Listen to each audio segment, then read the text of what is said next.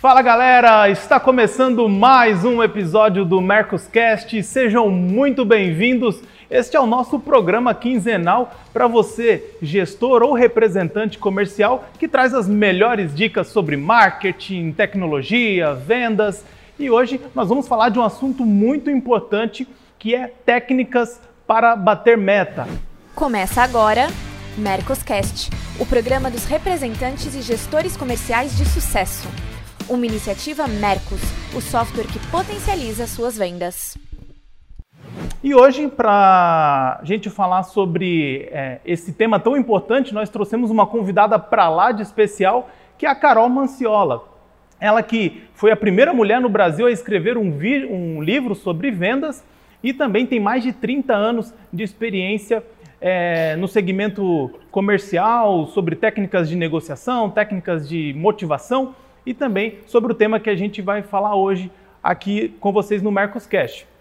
Carol, seja muito bem-vinda, muito obrigado por aceitar o nosso convite e, por favor, complementa essa apresentação aí para a nossa audiência. Ah, eu que fico muito grata pelo convite, é um prazer estar com você aqui, com vocês aqui, né? E no meio de feras, de pessoas tão renomadas, reconhecidas aí no mundo das vendas. Eu sempre gosto de complementar, porque quando eu falo assim, mais de 30 anos de experiência, o pessoal olha para minha cara e fala: Meu, qual que é? Onde é que ela fez esse botox? Né? Mas eu costumo dizer que eu comecei a vender muito cedo, né? Eu tenho um filho de seis anos que está seguindo os mesmos passos que os meus. Ele já estava aqui na estante negociando, mãe, para eu ficar quieto, eu vou ganhar quanto? Eu falei, calma, menina, não é assim que as coisas funcionam. Porque o moleque ele vive negociando e eu não posso criticar, porque eu sempre fui assim, né? Então, quando eu falo que são mais de 30 anos, é porque de fato meu primeiro empreendimento foi aos seis anos de idade. Né? Foi quando eu abri o meu primeiro negócio, quando eu quebrei pela primeira vez, né? Abri uma empresa de geladinho, então eu vendia aqueles, né, aquelas suquinhos, né, dentro de saquinhos, e eu comecei a vender aquilo no meu prédio, mas eu não sabia como é que funcionava esse negócio de concorrência. E em pouquíssimo tempo, o prédio inteiro estava vendendo geladinho também, eu quebrei pela primeira vez. Então, daí para frente foi muito aprendizado e tudo isso foi se acumulando, né, até de fato eu transbordar no livro lá no Bora Bater Meta, né, que é um livro que fala sobre como bater metas, mas que fala também sobre como criar um processo de vendas humanizado, é, que faça com que as vendas sejam sustentáveis. Afinal de contas, é bom vender muito, mas é bom vender bem também, né? Legal, legal. Carol, muito obrigado pela tua presença. A Carol é uma parceiraça nossa aqui da Mercos, então é sempre uma honra ela poder estar aqui dividindo um pouquinho da experiência dela com a gente. E claro, os meus colegas que vocês já conhecem da nossa bancada fixa, Marcelo Caetano, que é conselheiro empresarial, sócio da Venda Mais, escritor e palestrante, e o Afonso Tonelli, que está também à frente da Musical Plus, que é uma das maiores empresas de representação comercial no segmento musical. Vão estar aqui falando um pouquinho sobre a experiência deles nesse assunto com vocês. Tudo bem com vocês, meus amigos? Sejam bem-vindos mais uma vez. Obrigado, prazer estar aqui de novo, prazer estar aqui com a Carol. É, a, gente, a gente se encontra pouco, apesar de a gente estar muito na estrada juntos, a gente acaba se cruzando muito pouco. Prazer enorme estar aqui, bater esse papo com o Afonso, mais uma vez, e com vocês da Mercos, é sempre muito legal. Prazer é todo nosso, muito bom, muito bom o representante estar no meio de fera aqui. Vou só, hoje eu acho que eu só vou ouvir. Legal, gente. E para você que está nos assistindo no YouTube, não esqueça de se inscrever no nosso canal e também ativar o sininho das notificações, porque assim você não perde nenhuma das nossas novidades, tá legal? Não deixa também de seguir a Mercos lá no Instagram, no Facebook ou no LinkedIn. É só você procurar por @mercosoficial e ficar por dentro de todas as nossas dicas e de todas as nossas novidades. Mas chega de avisos, nós vamos entrar no nosso assunto de hoje. E antes da gente começar a falar sobre atingir metas, sobre bater metas, eu quero começar pegando a opinião do Caetano. É, Caetano, antes da gente é, pensar em como atingir metas, nós temos que pensar como estabelecer metas. É, para você, metas e objetivos são as mesmas coisas? O que, que um gestor precisa fazer para que ele consiga definir uma meta clara, que seja é, atingível, mas que também seja desafiadora? Olha, é, não, meta e objetivo são coisas distintas, né? É, mas, e ainda mais esse ano. Esse ano, cara, estabelecer metas esse ano foi, assim, um exercício insano, absolutamente insano. Tenho certeza que para o Afonso, que é representante, para Carol, que é especialista é, no assunto. Foi muito difícil bater, fazer meta esse ano, né? Assim, só para vocês terem uma, só vocês terem uma ideia, é, eu estava num cliente terça-feira agora, é, no Rio Grande do Sul. E a gente fez meta baseada em 2019, porque 2020 foi tão louco que a gente teve que pegar a curva linear da curva de 2019 para bater, para fazer meta. Então, assim, a gente está num momento muito insano de fazer meta, de, de traçar metas. E eu acho que o ano passado demonstrou para a gente que a gente precisa ter meta de longo prazo, mas monitorar o resultado de curto prazo na ponta dos dedos, né? Porque o cenário o cenário muda, é, já, já, já deu falar que o cenário muda porque acontece alguma coisa, porque sempre está acontecendo alguma coisa. Né? A gente teve greve do caminhoneiro, né? a gente troca presidente, aí vem pandemia, quer dizer, o, o cenário não mudar é uma exceção. Né? Então, esse ano agora, o cenário mudando de novo, a gente não sabe exatamente para onde está indo. Então, assim, o cenário muda. A maneira de, de definir metas e objetivos também tem que mudar. É, então, a visão ela ficou muito complexa e traçar meta não ficou nada mais fácil nesse momento, né?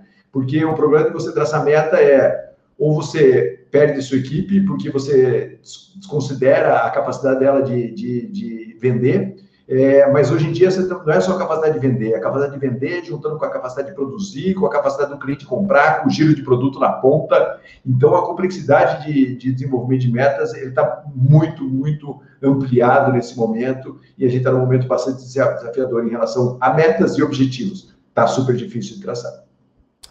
E aí, Carol, é nessa pegada mesmo? Tem como definir uma meta dentro desse cenário desafiador? Como é que tem sido aí para vocês? É, essa é uma pergunta bem interessante. Eu acho que o que o Caetano trouxe né, é um pouco do que todo mundo enfrentou. Independentemente de ser um especialista em vendas, eu sou CEO de uma empresa e a minha empresa tem metas, né? Eu acabo sendo a responsável também pela área comercial, coincidentemente, né? Não sei porquê. E ano passado, para mim, foi uma grande lição mesmo, porque a gente teve que viver na prática coisas que nem a teoria tinha discutido sobre, né? E dentro daquele cenário de pandemia, a minha empresa é uma empresa de treinamento presencial, né? E a gente perdeu na largada aí 45% do faturamento. Tipo, né, do dia do, do, dia 11 de março até o dia 16 de março, foi isso que aconteceu, e com isso as metas que a gente tinha estabelecido para o ano de 2020, elas de fato tiveram que ser revistas. Mas o objetivo, ele continuou, então a gente sempre mantém essa diferença. Nosso objetivo é crescer, nem que seja um pouquinho, né? É, crescer com consistência era o nosso objetivo, e a gente fez uma revisão de metas para dizer o seguinte: a gente não vai crescer tanto quanto a gente imaginava, mas a gente tinha muita clareza de que não era só sobreviver, a gente precisava trazer esse algo a mais. E aí, uma das coisas que a gente entendeu aqui dentro é que não dá para estabelecer uma meta. É importante, diante de um objetivo, você traçar algumas metas, né? E aí a gente fez aqui dentro quatro metas. A meta de sobrevivência, que era como é que a gente fecha o ano sem dever nada para ninguém, né? Passa de ano com média 5. Aí a gente fez uma meta de recuperação parcial, porque todo mundo teve o salário aqui impactado, a gente teve que fazer uma diminuição para não demitir ninguém. A gente optou por diminuir um pouco a remuneração de cada um. Então eu falei, olha, se a gente bater a meta de recuperação parcial, eu consigo devolver a vocês 50% dessa grana aí que vocês perderam. A outra meta era a meta de recuperação total, onde eu conseguiria no final do ano devolver para toda a equipe né, essa diferença que a gente teve que tirar e teve a meta de comemoração, que é se a gente conseguir bater essa meta, além de devolver, eu ainda vou dar um 14 salário para todo mundo. Né? E foi muito importante fazer isso porque a gente começou a galgar as metas pouco a pouco. Então, batemos a de sobrevivência, comemoramos. Batemos recuperação parcial, comemoramos. Batendo recuperação total, comemoramos. E ficamos ali até o último dia do ano na pilha para bater a meta de comemoração total. E isso dá um fôlego. Então, assim, meta tem a ver com sobrevivência, tem a ver com custo, tem a ver com capacidade produtiva, mas lá também tem a ver com desafio. Né? E equipes de vendas, organizações, pessoas de uma maneira geral, elas são motivadas por desafios. Então, eu acho que o grande ponto é não estabelecer algo que pareça inalcançável, porque isso vai desmotivar, mas também não estabelecer algo que seja fácil demais, porque isso também vai desmotivar. E como o Caetano falou, é difícil encontrar esse ponto de equilíbrio, porque a gente estabelece a meta diante de um contexto, mas para bater a meta, esse contexto ele vai sempre mudando, por isso que é importante a gente fazer esse acompanhamento aí, Caetano, na unha praticamente diariamente para saber o que, que a gente precisa mudar. E eu gosto muito de uma frase que, que eu vivo né, alardeando, que é muda o plano, não muda a meta. Então, assim, viu que a meta está difícil de ser alcançada? Vamos ver o que, é que a gente pode fazer de diferente, né? ao invés de ficar também só esticando a meta ou diminuindo a meta. Então, essa é a nossa experiência, é uma coisa que eu tenho levado muito para os nossos clientes aí, né? Que a gente tem que estabelecer um objetivo, várias micrometas e fazer esse acompanhamento de forma mais é, é, próxima para que a gente possa ir fazendo as mudanças necessárias para que a gente consiga atingir os objetivos que foram traçados. Legal. E eu gostaria de ouvir a, a, a versão do Afonso, principalmente nessa relação, Afonso, entre representante e indústria, você à frente de outros representantes também. A gente sabe que é, quando a gente né, trata de meta para representante é um assunto um pouco mais delicado. Então queria ouvir de você como que é essa cobrança, esse acompanhamento, como que vocês reagem lá na empresa de vocês sobre isso? Olha, eu, eu com, gostei muito de ouvir o que o Caetano falou, de que uh, a questão da meta é, é um desafio da gente entender o que, que vai se fazer e da onde vai se tirar a meta, mas gostei muito do que a Coral disse de dizer que a meta são a gente tem que dividir em etapas. É, no, no, o que eu mais critico, vou começar por aí, é de que o gestor, é, o Caetano já, já falou isso em alguns outros momentos, o gestor faz a meta sem consultar a sua equipe de venda. Ele tira a meta não sei da onde, óbvio, alguns tiram em cima do, do seu, do seu BI, do, seu sistema, é, e jogam a meta para jogam, desculpa, colocam a meta para os seus representantes, para a sua equipe de venda e digam um número frio e meio que se vira. É, critico isso.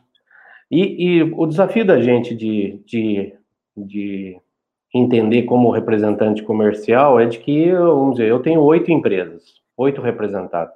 Eu me considero um representante com poucas pastas. Eu já tive 22. Mas vamos imaginar oito empresas.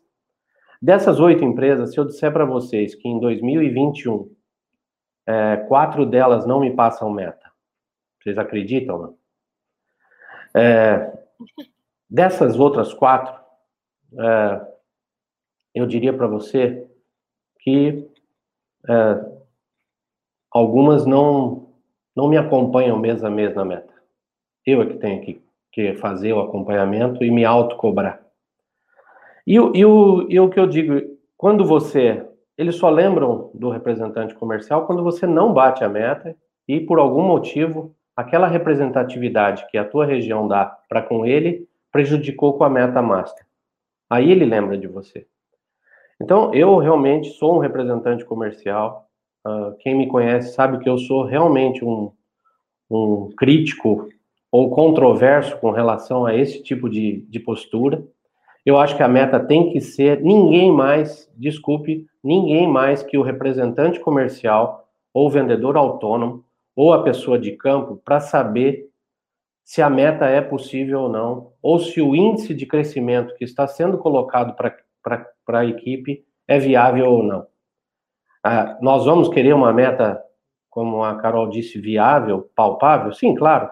Nós queremos uma meta que a gente enxerga como quase impossível? Sim. Mas cadê os, cadê os degraus de premiação, de mudança de, de, de patamar? Cadê o abraço? Cadê o, o tapinha nas costas? É só venha a nós o vosso reino? Não pode ser assim, gente. Pelo amor de Deus, vamos parar de administrar a gente como se a gente fosse um robô se jogar um, um percentual. O que, que eu tenho empresa fazendo? No meu setor, não empresas que eu represento, mas eu compartilho e recebo informações de terceiro. O cara, o gestor pega o seu maior número, ah, se foi 2018, eu quero crescer é, 30% sobre 2018. Mas por que 2019? Ah, mas 2019 foi ruim, 2020 teve pandemia. Mas espera lá, o que, que nós vamos fazer? Aí vem aquela frase: se você continua fazendo as mesmas coisas, passando para sua equipe as mesmas coisas que você faz todo ano, como que eu vou crescer 30%? É, é nesse sentido que eu sou crítico. Eu acho, eu tenho. Aí agora, respondendo a pergunta do Itamar, é um desafio que eu tenho, porque eu tenho que pegar oito metas, quatro que eu tenho que inventar, né? Eu invento quatro para as minhas representadas que não me passam. As outras quatro que me passam algumas metas é, fora totalmente do contexto, eu tenho que aceitar, e aí que está o meu comprometimento, vou falar, olha, é 30%, vamos lá, vou correr, vou trabalhar e tal. O problema é essa gestão de cobrança entre o você aceitar e não bater. Isso também é um outro assunto que a gente poderia debater. Mas, é, e como é que eu faço isso macro? Vocês que mexem com representante comercial, vocês já mensuraram quanto, quanto tempo demora para um representante comercial na sua empresa de representação crescer 10% no ano? Terminar o ano crescendo macro 10%? É um absurdo o que tem que se fazer. E o que, que você tem que fazer para sua equipe? Eu tô com, eu trabalho com regra de Pareto desde que onde eu me conheço por gente. Eu, a regra do 80-20 é, é, fatal. Eu, eu estou hoje com a minha carteira por causa da pandemia com 90-10. 10% da minha carteira foi responsável por 90% do meu faturamento. Isso é um risco monstro, gente. Alguém veio falar isso comigo? Sim. Itamar, eu, eu preciso falar, eu preciso falar, não, não tem jeito, porque teve um grito aqui de um representante comercial e que a gente não pode desconsiderar, você que é líder que está ouvindo a gente. Uma coisa que ele defende muito é o seguinte: é, é suporte e cobrança. É, quando o suporte vai, vai além da cobrança, gera acomodação. Quando a cobrança vai além do suporte, gera essa carência, esse desequilíbrio que o Afonso está reclamando aqui. E o que a gente está vivendo, o Afonso está falando aqui é o seguinte, cara, tem a cobrança e não tem o suporte. A gente sempre fala o seguinte, para o cara crescer, ele tem caminhos. Ou ele vende para mais clientes, ou ele vende mais mix, ou ele vende mais volume para cada cliente, né, vendendo mais mix ou qualquer outra coisa, ou ele reduz desconto e reajusta o produto, né? Então, assim, são esses caminhos para crescer. Então, o, o, o, gestor passa a meta para o vendedor e para o representante comercial e nem sequer senta com ele para fazer uma avaliação do que aconteceu nesses fatores no ano anterior e o que ele poderia fazer para acontecer melhor no ano 2021. Ele não senta junto para fazer isso, porque muitas vezes ele não para para analisar, né? Porque ele perdeu a perspectiva estratégica e humana do processo e ele fica olhando, como Afonso disse para ele, como uma máquina. E ele não senta com ele para falar, Afonso, vem aqui, olha, esse ano você cresceu menos porque caiu o seu número de clientes ativos. Aí, como a Carol falou, é, metas menores, né? Vamos fazer o seguinte, vamos tentar voltar o seu número de clientes ativos. O que você precisa fazer isso? Como é que eu posso te ajudar para fazer isso, cara? A gente precisa conversar. Ah, o seu mix caiu. Vamos ver aqui em que produto o seu mix caiu, que tipo de cliente seu sua venda concentrou. Como é que a gente, como indústria, pode ajudar a sua venda a perder essa concentração, a equilibrar um pouco mais e ter uma carteira mais segura? Então, o gestor, quando ele passa uma meta e ele não senta fazer uma análise e um planejamento de como é que esses vendedores e representantes podem fazer para atingir a meta, ele está simplesmente chutando. E esse chute é uma coisa péssima, porque gera esse desconforto que está que tá gerando no Afonso. Então, tem que dar suporte, tem que conversar, tem que interagir não pode deixar o cara solto no mercado sem fazer uma análise, porque o Afonso ainda é um cara que faz análise. Agora tem um monte de vendedores e representantes que não fazem essa análise. E se o gestor não fizer essa análise junto com ele, e não adianta chutar a mesa e falar, pô, você tem que analisar, você é Cara, ninguém foi, o Afonso sempre fala, ninguém foi preparado para ser representante, ninguém foi preparado para ser vendedor. E aí o gestor tem a obrigação de ser um farol, de ser um cara que ilumina, porque eu não tenho dúvida disso. Quando você gera esse tipo de comprometimento, quando você, pô, vamos, vamos aqui melhorar novos clientes, ou vamos melhorar clientes positivados, vamos resgatar clientes da sua carteira, você gera uma conexão diferente com o representante comercial, né? Então, a gente precisa dar suporte na mesma proporção que a gente cobra e a gente precisa juntos analisar os resultados para traçar as metas do futuro. Senão, a gente simplesmente está jogando uma bomba na mão do vendedor, do representante comercial. Eita, que negócio esquentou agora, hein? Olha só, eu, eu, esse assunto é um dos assuntos mais deliciosos e mais controversos, né? Quando a gente fala em vendas e, e meta, né?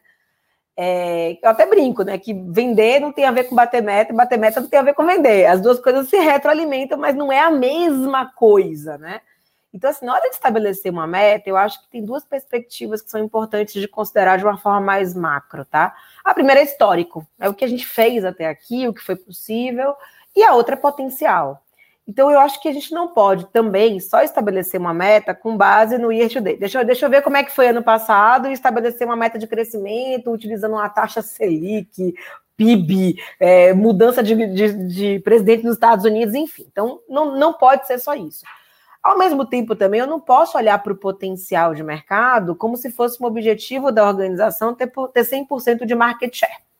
Então, acho que tem que ter um equilíbrio entre olhar o que a gente fez até aqui e entender o que, que a gente pode fazer lá na frente. Eu lembro que uma vez, tem bastante tempo isso, eu fui fazer um workshop para um cliente da área de saúde e ele, e ele ia divulgar a meta para o time, né? Logo depois eu ia fazer uma palestra. E aí, antes da palestra, eu comecei a conversar com esse diretor comercial e ele me apresentou a meta. Eu falei, cara, mas essa meta está muito baixa. Eu vou apresentar hoje alguns dados sobre né, PEA, PIA, população economicamente ativa, né, sobre é, taxa de crescimento, né, e, e, é muito. Ele falou, Carol, mas eu fiz com base no histórico, ano passado a gente entregou isso, eu estou falando de um crescimento de 10% em relação ao resultado do ano passado. E aí, naquele momento, a minha crítica foi: eu acho que a gente tem que olhar um pouco mais para potencial, porque a gente está desperdiçando né, a, a, capacidade da equipe e do mercado. E aí eu lembro que todo mundo ficou me olhando torto durante a palestra, porque o diretor começou a apresentação dele dizendo que revisitou a meta por minha causa, ou seja, imagina a persona não grata que eu me tornei naquele momento. Mas aí eu mudei um pouco a estratégia da conversa, que é um pouco do que o Afonso está é, tá trazendo, e eu achei brilhante é, é, o que o Caetano trouxe, que é suporte versus é, cobrança. Então, assim, não é simplesmente estabelecer uma meta e dizer, gente, ó, se vira, minha empresa precisa disso para crescer, para sobreviver, ou sei lá por quê, né? Porque o orçamento comporta. Eu acho que isso precisa sim ser discutido, mas tem que ser discutido principalmente no nível de estratégia. E aí tem aquele livro do Han Charan que eu adoro, que é o Execução, onde ele fala exatamente isso. Às vezes as metas são estabelecidas sem esse olhar da capacidade de entrega. Então, para quem estabelece, é óbvio, com base em números, com base em tendências, tá, tá fácil. Mas na hora de fazer, é outra história. Então, na hora que a gente vai montar uma estratégia, é importante a gente olhar para esses indicadores de produtividade. Então, puxa, eu tenho uma meta de crescimento de faturamento. Faturamento é volume versus preço né? E aí aquela história, volume é o quê? Volume é cliente movimentado, cliente aproveitado, é taxa de, como, como o, o Caetano trouxe, né? Eu posso aumentar de forma vertical, eu posso aumentar de forma horizontal. Qual que é a nossa estratégia? Porque nesse caso a indústria tem que conversar com o representante comercial para que a gente vá junto. Pô, vamos para um go-to-market, vamos aumentar o número de clientes para a gente diminuir o nível de concentração, vamos. Mas o que, que a indústria vai fazer? O que, que o representante vai fazer para que isso se case? Porque não adianta um imaginar que vai entregar o um número né, ampliando o, o, mix positivado nos clientes, e o outro acreditar que vai entregar o número fazendo um, um esforço maior para trazer novos clientes. Então, a estratégia ela tem que suportar a, a, o objetivo, a meta, e a gente precisa de um plano de ação que vai ser estabelecido não de uma forma macro, mas exatamente isso. Como é que eu vou alcançar o primeiro milestone, né? Então, o primeiro lance é: vamos focar em aumentar o número de clientes. Conseguimos chegar nesse objetivo, agora vamos focar em vender mais para os clientes atuais. Vamos fazer um esforço grande para poder vender produtos de maior valor agregado. Então, tudo isso precisa ser combinado. Essa estratégia ela só ganha força quando a gente vai junto. É, eu ouvi uma vez o presidente de, um, de uma grande empresa falar para mim assim, Carol, você sabe qual que é o animal mais agressivo da natureza? E aí eu peço para vocês refletirem agora, tá? Qual que é o animal mais agressivo da natureza? Aí o pessoal, tigre, leão. Ele falou, não, o animal mais agressivo da natureza é a piranha. A piranha é o peixe mesmo, tá, gente? Aí a gente perguntou por quê? Ele falou, porque a piranha está aqui em bando. Então, é a força da comunidade. Então, assim, é quem estabelece a meta é o vendedor, é o gestor, é o representante. Então, quando a gente fala nessa relação indústria, distribuidor, representante, varejo, consumidor final, essas coisas precisam conversar. Senão que a gente vai gerar uma esquizofrenia gigantesca e ao invés de a gente ter um time é, canalizando as forças para o atingimento de um objetivo que foi determinado de forma comum, a gente passa mais tempo discutindo a meta do que trabalhando para poder atingir a meta. Legal, eu vou aproveitar que a Carol já levantou essa bola aí.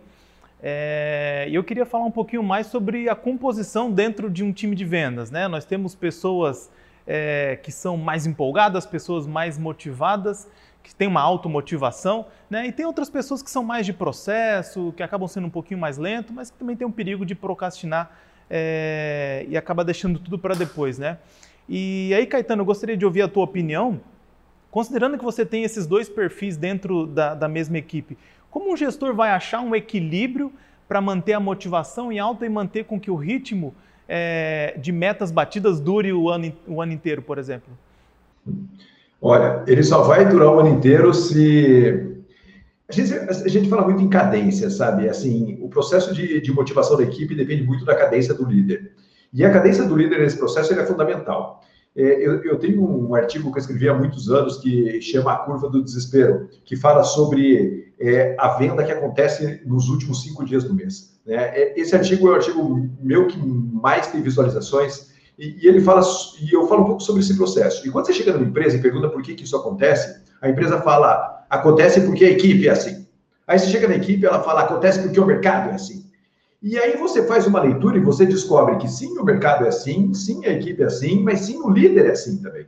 O líder, nos últimos cinco dias do mês, baixa uma luz em cima dele, ele vira um motivador, um cobrador, ele fica enlouquecido lá dentro da, da empresa, certo? Então, o que, que isso demonstra claramente é o seguinte: que a cadência que o líder trabalha com o grupo gera uma reação direta do grupo e do mercado também. E o pior, isso custa muito caro, porque essa oscilação de cadência faz com que as, as vendas feitas nos últimos cinco dias do mês sejam concentradas em poucos clientes, é, empurrando o produto em cima de cliente e com uma taxa de desconto absolutamente alta. Então, mostra claramente o quanto a energia do líder equilibrada dentro do processo comercial gera ou não uma distorção. Pode falar, Caetano, não ia ter essa curva? Olha, tem empresas que a gente atua que não tem, porque a gente tem metas é, por decêndio. E metas por decêndio rompe essa, essa, essa cadeia aí, porque você consegue equilibrar um pouco dessa curva, ou pelo menos gerar três mini curvas durante o mês. e, e isso efetivamente funciona e não, e não gera um colapso na empresa. Mas voltando para o assunto aqui, mostra claramente como o líder acende ou apaga uma equipe. E o grande ponto é o seguinte: é, tem uma teoria que agora não me lembro, depois vou me lembrar, que é o seguinte: o trabalho ocupa o tempo que ele tem disponível para ser ocupado. Né? Então, eu já vou lembrar quem é que falou isso daí, mas o, a meta é mais ou menos isso: você tem uma meta para o ano que é subdividida em meses, é, e o líder precisa trabalhar dentro desse período de mês com uma cadência com o time para manter essa chama acesa. Porque é igual campanha de incentivo. Campanha de incentivo de longo prazo, ela se perde se você não tiver uma sustentação de curto prazo. Então, o líder precisa o tempo todo acompanhar a equipe, dando, dando suporte, como eu falei, cobrando, motivando, dando suporte, cobrando, motivando. Ele precisa ter uma cadência nesse processo. O grande problema é que a maioria das vezes não tem. E essa falta de cadência que gera uma desatenção. Porque quando a gente perde resultado, perde potência, é porque, na verdade, a gente perde atenção e foco. A verdade é essa. Se o líder, se o líder tiver uma reunião com a sua equipe todos os dias, supervisor regional, todos os dias fala com a equipe, não fala para cobrar, mas fala para manter a galera atenta, fala para dar informações que eles continuem olhando para todos os pontos, a equipe vai se manter atenta e o resultado vai vir. Agora, se ele conversa com a equipe uma vez por mês, o resultado vai vir nesse, nesse, nesse movimento. Então, a tração que o, giro, que, o, que o gestor gera no time, ela é super importante. E não adianta, gente, às vezes fazem campanhas mirabolantes é, para compensar, por exemplo, uma remuneração que é desequilibrada. Não vai compensar. Às vezes fazem campanhas mirabolantes, gastam uma grana desgraçada para fazer uma campanha, pra, porque o líder não dá essa cadência e não dá esse suporte. Então, a função é do líder de manter a atenção e a cadência da equipe. É mais ou menos como um treinador de qualquer esporte. Ele está ali na beira da quadra gritando, não é à toa. Porque ele poderia estar. Tá, se, se, a gente acredita tanto que você treina a sua equipe e ela joga sozinha, você, o, o, o técnico de futebol fica em casa na hora do jogo. Mas ele não fica em casa, ele fica na beira do campo gritando. As pessoas falam, cara, esse cara tá é, querendo aparecer, tá louco? Não, ele tá mantendo o time atento, ele tá movimentando o time, mantendo a atenção do grupo. O gestor é exatamente igual, ele precisa manter a atenção do grupo. Ele não pode terceirizar isso para nada, nem para campanha, nem para remuneração, nem nada. Ele tem essa função de manter o time aceso. Ele tem que ter essa função de manter o time acordado. Acho que vale a pena complementar o que o Caetano falou sobre treino é, o que a gente vê também é que muitas empresas acabam treinando os clientes a esperar o final do mês, né? Então, até queria ouvir a opinião do, do Afonso. É, Afonso, qual que é a tua, tua dica aqui para nossa audiência para tentar quebrar um pouco esse ciclo do cliente que espera até o final do mês, do cara que acha que ele vai ter um preço melhor chegando né, na última semana e, e, nem só no mercado B2B, né? A gente vê isso muitas vezes até mesmo no varejo que bate o desespero, coloca faixa na frente da loja e tenta bater a meta né, que não fez nas outras três semanas do mês. Olha, isso aí, falando novamente aí, eu, é um assunto que a gente é, o gestor, o gestor tem gestores que aparecem só na última semana. E nas três primeiras você não consegue mal falar com ele, talvez ele não, não te responda o e-mail, porque ele tem outras coisas lá mais importantes. Ele descola da equipe comercial, da equipe dele, ele deixa a sua base conversando com você. É, algumas coisas dependem 100% dele para que o pedido, aquele pedido diferente da condição comercial vá na mão dele. Eu costumo dizer o seguinte: o que, o que leva o mercado a comprar em final de mês é a gestão do, do exatamente o que o Caetano falou, é a gestão do, do gestor que permite isso. Eu tenho, posso citar duas empresas dentro das minhas representadas, que as regras comerciais são fixas e o mercado já sabe que são fixas. O que, que acontece? Dia 1 eu vendo, dia 2 eu vendo, dia 5 eu vendo, dia 10 eu vendo, dia 30 eu vendo. Ah, tem alguma diferença? Não. Isso é ruim? Talvez seja ruim. Aí, como representante, eu posso dizer para você que talvez eles pudessem fazer é, mensalmente, escolher um, um, produto, um SKU ou uma condição diferente para uma curva C e tal. Eles fazem? De vez em quando fazem. Mas sabe o que, que mais importa? É a hora que o, o meu lojista liga e fala: Olha, eu quero comprar daquela empresa. Ele passa o pedido no máximo ele vai me perguntar: é daquele jeito, né? Naquele desconto, naquele prazo, né? É, tá bom, pode mandar. Eu não preciso nem voltar a falar com o cara sobre aquele pedido, porque ele já sabe o desconto comercial que ele tem, a regra que ele tem, o prazo que ele tem, se o frete é CIF, se o frete é FOB. Agora, e o gestor que a, é, dia 26 agora, segunda-feira, olhou, lembrou de olhar quanto é, como é que estava a venda dele, e falou: Nossa Senhora, janeiro tá ruim. Vamos soltar uma promoção, pessoal. E aí, final de mês, o que, que nós vamos fazer e tal? Olha, baixa esse item, dá o prazo diferente para aquele. Vocês acham que o lojista não está sabendo disso? Não acostumou com esse tipo de coisa? Você não sabe que a equipe de vendas não está acostumada com isso? Ou se ele não faz isso, eu pegar o telefone e falar: Ô Zezinho, me dá uma condição aí para final de mês que a coisa tá feia. E ele me dá. Então, o que, eu, o que eu acho que a gente é feito manada, eu acho que a gente tem que ser realmente norteado, tem que me dar uma luz. Eu, o norte que o Caetano fala que o gestor tem que dar, que a indústria tem que nos dar. Eu sou um cara extremamente, eu me considero um cara extremamente comprometido com o que me pedem para fazer, com o que me orientam para fazer, as metas que me passam para fazer. Mas se não me dão esse norte, eu tenho que criar o meu. E o meu pode estar errado. E quem vai me dizer isso?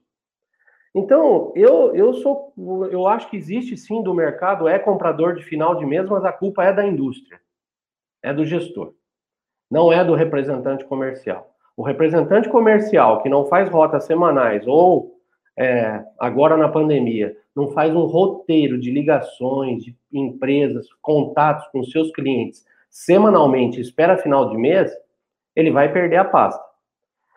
O gestor que faz isso com a sua empresa, ele está fadado a sempre ligar os seus principais clientes, a regra do 80-20 lá, os 20%, os 20 dos clientes que compram, vão deixar para ligar para esse gestor, para esse representante, no final de mês e matar ele.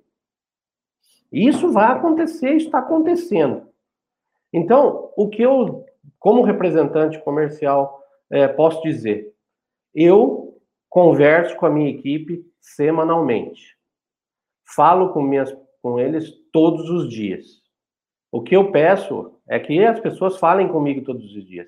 Infelizmente, nós temos uma coisa chamada, para na situação de hoje, chamada WhatsApp.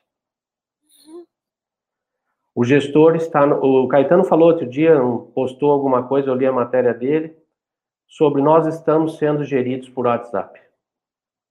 O cara não pega o telefone para me ligar e dizer: e aí, Afonso, o que, que nós vamos fazer, caramba? É só aqueles hashtag vamos lá, hashtag vamos para cima, vamos fechar, meta, meta, meta. Pelo amor de Deus. Né? E não é uma empresa que eu estou falando, não é do meu setor que eu estou falando. Eu acho que eu não estou falando nada que vocês não estejam vendo aí na praça. É uma coisa que é rotina. É rotina. Eles não, nós, nós estamos, existe, eu, sou defendo de que o representante é mal preparado, é, é organ, não é organizado, é um cara que pouco estudou, é um cara que está se virando na rua, é um cara que se formou na luta. Eu estou fazendo uma autodefinição de mim. É um cara que não deu certo em outro, em outro negócio e virou vendedor. É óbvio, ninguém se torna vendedor sem ter é, ser um bom vendedor, mas nós estamos sendo mal geridos. Na maioria das vezes. Nós estamos. Eu sou crítico com relação a isso, eu adoro ser cobrado e eu adoro viver sob pressão. Eu adoro ser pressionado por meta, eu adoro saber que eu tenho uma cenoura da frente. Eu adoro isso, mas poucos me fazem. É isso. Não sei se eu exagero no que eu estou dizendo, mas eu tenho que falar a visão do representante aqui. Se eu for falar só do gestor ou do. Eu sou gestor da minha equipe, eu tenho nove pessoas na minha equipe. Nove. Se eu não for gestor, mas volto a dizer, eu sou, eu sou um gestor para vender, para ser representante comercial, para mostrar também os defeitos que eu recebo. Mas tem coisas boas nisso. Eu tenho, eu tenho empresas que têm três ou quatro BIs e me passam informações maravilhosas. De tem coisas que você fala assim, pô, outro dia eu fui, fui um, recebi uma, uma informação de um gestor meu, né, dizendo, olha, você sabia que você não vende para é, tantas cidades de mais de 50 mil habitantes que poderiam ter uma loja lá comprando da gente? Eu falei, caramba, sério? Quais são as lojas? Me passa, quais são as cidades? Eu vou atrás disso. Cara, isso é uma informação que eu não tenho todo dia. Ele tem uma ferramenta que eu não tenho. Então é esse tipo de, de bombardeio. Tem coisas que ele vai me mandar, que nem eu já falei aqui. Eu recebi nesse começo de ano mais ou menos uns 30 relatórios de clientes inativos. Você acha que eu não tenho isso, meu Deus? E aí, pegar aquele relatório lá que eu já disse aqui também. Tem cara que fechou há 10 anos, o cara me mostrou como inativo, gente. Meu Jesus amado. Vamos se profissionalizar, vamos exigir de mim que eu seja profissional, mas que seja de cima para baixo também. É por aí. Legal, é extremamente importante essa visão. Aqui nós temos as visões diferentes dentro de todo o processo e muito bacana você trazer essa tua visão, Afonso. E Carol, é, já que a gente está comentando desse assunto, né? É, eu gostaria que você desse uma dica prática aí para nossa audiência do que, que não pode faltar, faltar, na gestão de tempo e disciplina do vendedor batedor de metas. O que, que qual que, qual que tem que ser o, o, o dia a dia desse cara? É, você trouxe a palavra aí que, para mim, ela resume muita coisa, que é disciplina, né? Eu sempre comento que depois que eu me tornei mãe, eu tenho duas crianças, uma de dois anos e meio, uma de seis anos, e eu não conseguiria fazer tudo que eu faço se eu não fosse extremamente disciplinado. Então, hoje, por exemplo, eu já acordei, eu fiz café da manhã, eu fiz yoga, né? Eu já cheguei no trabalho, já estou gravando, e assim, tem uma agenda extensa que eu preciso, eu brinco que eu tenho uma vida meio métrica, né? Então, eu acho que disciplina e foco são fundamentais para o alcance de qualquer tipo de resultado. Então, assim, acho que tem um, um ponto importante que está relacionado à gestão, mas eu acho que também tem um aspecto de autogestão. Gente, me desculpa, mas assim, home office depois, entendeu? Leleco, fica aqui com a mamãe, vai. Eu já, já te dou atenção, eu te prometo que eu te dou um picolé melhor. Mas, enfim, acho que tem esse aspecto de olhar para os dois aspectos, olhar para os dois lados da história. Então, não é só um tá certo, um tá errado, de quem é a culpa. Eu acho que a gente tem que ter muita clareza do objetivo, de como que ele foi estabelecido, mas é muito importante também que a gente olhe para essa capacidade de execução. E não é engessar no sentido de estabelecer um roteiro, mas é, é calibrar ou executar como pensar. Então, Caetano, que está nessa estrada há muito mais tempo que eu, né? Sabe o desafio que a gente tem junto às equipes de vendas em relação a esse aspecto. É como se o vendedor tivesse que receber um script e o papel dele fosse simplesmente executar. E hoje a gente tem uma luta muito grande para que o time pense. E não é que o time não saiba pensar, é que ele foi o tempo inteiro designado e treinado, cara, faz isso aqui, que é isso aqui. Então, quando o Afonso traz é, essa questão, né, de, puxa, o cara me manda um relatório, e nesse relatório eu tenho 30 clientes que né, estão inativos e 10 deles não existem mais, então é uma mescla entre o Big Data e o Small Data.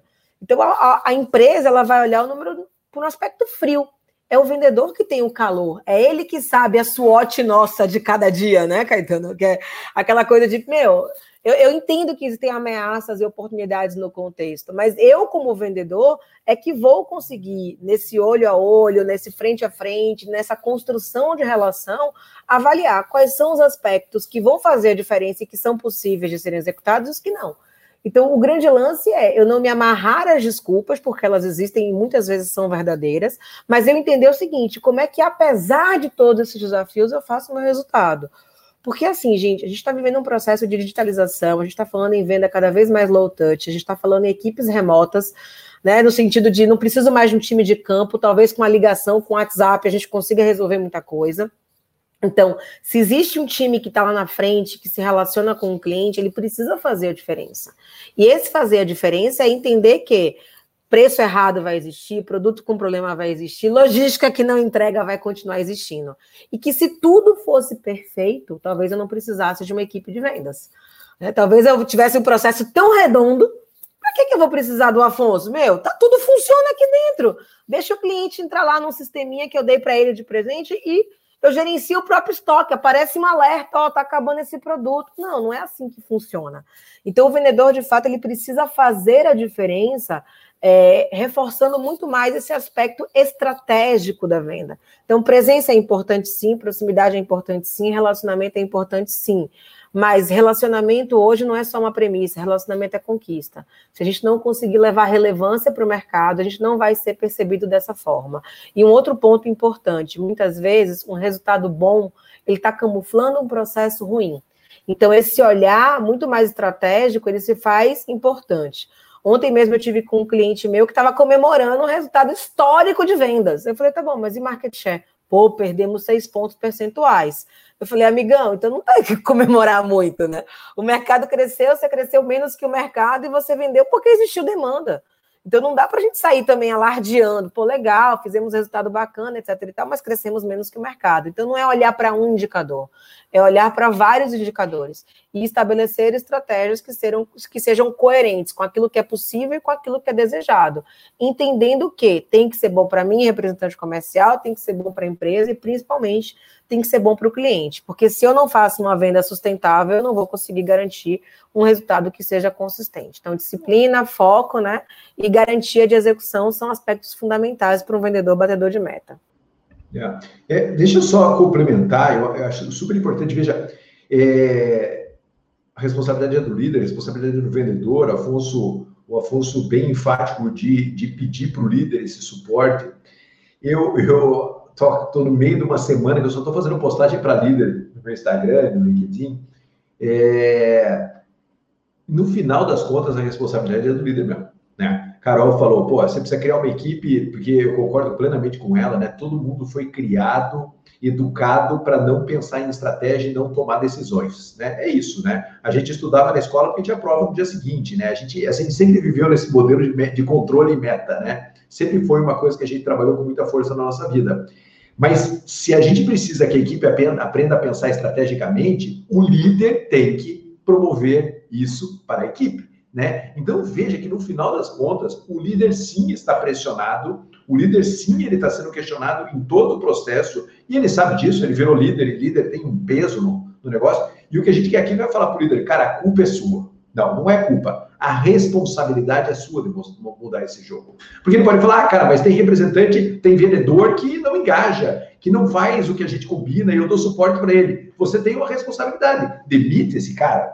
Né? É, então, no final das contas, o líder é responsável. Se ele começa a questionar a equipe, a equipe é dele. Ele montou esse time, ele pode desmontar esse time, ele capacita esse time, ele estimula esse time. Então, o líder, mais do que nunca, precisa pensar estrategicamente. O líder não pode estar enfiado na operação. É lindo o líder estar enfiado na operação, mas é, tem um preço muito alto, porque enquanto você está enfiado numa operação, tem uma parte enorme acontecendo que você não está dando o devido suporte. O líder tem que entender a operação, tem que estar próximo da operação, mas ele tem que pensar estrategicamente, porque veja, todo esse movimento que a gente está conversando aqui é super estratégico e o líder tem que cumprir essa função. Ô, Caetano, deixa eu só fazer um, um adendo. Eu, eu, gosto muito dos clássicos, né? E eu acho que. Outro dia eu tive uma discussão com um amigo que PDCA não se aplica a vendas. Eu falei, como não? Né, meu? Vender, gerenciar um time comercial é planeja, cara, executa e executar não é ir lá vender no lugar dele, né? Extremamente importante essa observação. É, é fazer o seu papel de líder, de desenvolver um time para que ele seja tão bom, entre aspas, quanto você era, porque tem esse processo de modelagem que é gigante nas equipes comerciais é monitorar, né? E é de fato agir. E esse agir é, é o que deu, é, é, o growth hacking, cara. O que está funcionando, a gente repete. O que não está funcionando, a gente muda. Então tem um monte de termo bacana aí, né? OKR, é, growth hacking, sprint, que nada mais é do que meu, planeja, executa, monitora e vai agindo de acordo com aquilo que está funcionando e que não está funcionando. E outro dia eu estava no workshop com, a, com o time de líderes e eles concluíram que, na verdade, o líder comercial ele só tem dois grandes problemas. Quais são os dois grandes problemas de um líder comercial? Os clientes e a equipe. Só isso. Se não fosse os clientes e a equipe, a vida do líder comercial seria outra. Eu falo, meu amigo, esse troço aí é, é, problema seu, né? Então, assim, acho que você trouxe um aspecto muito importante, porque o pessoal acha duro quando a gente fala isso. Mas o time é reflexo da liderança. É, eu, depois que eu me tornei mãe, né? Vocês viram agora a situação na qual me encaixei agora com criança chorando aqui no colo, quero negociar um picolé. É, você começa a perceber o quanto tem relação. Então, assim, é o exemplo. E se você é um cara, e não é o exemplo de como você faz, porque tem muita gente que sai na rota para vender para o cara ver como é que faz. E não é assim que a coisa funciona, funciona, né? Então é exemplo, mas assim, é exemplo em relação à execução do seu papel. Tu cumpre o seu e eu cumpro o meu. E nós juntos conseguimos atingir os objetivos. Né? Senão a gente vai ter overlap e a gente não vai conseguir, vai ter todo. Eu brinco que fica parecendo futebol de criança, né? Vai todo mundo atrás, né? agora todo mundo vai para aquele cliente, agora vai todo mundo focar naquele produto, agora vai todo. Cara, tem que dividir o trabalho e o líder, de fato, ele tem que atuar como um orquestrador. É, você fez essa pergunta de como manter o time motivado, cara. Um toca sax, o outro toca bateria, o outro falta doce.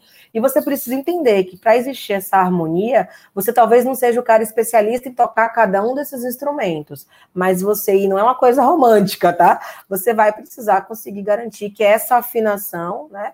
É, é, promova de fato o objetivo, que é um cliente ali na ponta satisfeito porque isso é que vai gerar é, um produto final, um produto chegando para o consumidor final, isso sendo consumido, né, isso gerando mais vendas e esse processo girando num ciclo que ele é virtuoso e não aquela venda serrote que a gente está acostumado a ver, né, onde se entuxa para bater uma meta naquele cliente, passa três meses sem vender para aquele cliente, fica desesperado para o produto dos clientes e isso não é uma venda sustentável. Então, assim, produto que vence, produto que não gira, né? Tudo isso tem um impacto gigantesco para quem vende e para quem produz e principalmente para quem compra. Então a gente precisa garantir esse equilíbrio e, e, isso que o Caetano falou é fundamental. A gente tem que reconhecer que não é culpa do líder, mas grandes poderes, né? Grandes responsabilidades. Legal. Bom, e se você está com a gente até aqui, deixa aqui embaixo o seu comentário, fala para a gente quais têm sido os seus maiores desafios aí na hora de bater meta. E também deixa aqui a tua sugestão para novas pautas, quais são as tuas dúvidas, porque a gente adora saber o que, que a nossa audiência está achando dos nossos vídeos, tá legal?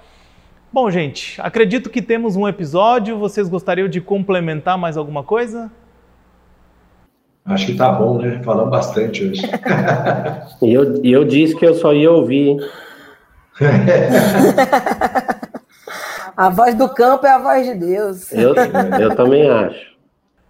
Gente, Carol, em especial, muito obrigado pela tua presença. As portas aqui do Mercoscast estão sempre abertas, sempre que você puder trazer um pouco da tua experiência, das tuas dicas aqui com a nossa audiência, você é sempre muito bem-vinda, tá bom?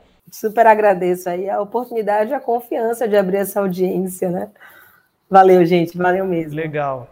Caetano, Afonso, obrigado mais uma vez, meus amigos. Obrigado. Valeu, obrigado. Um abraço. Obrigado a você que ficou com a gente até aqui.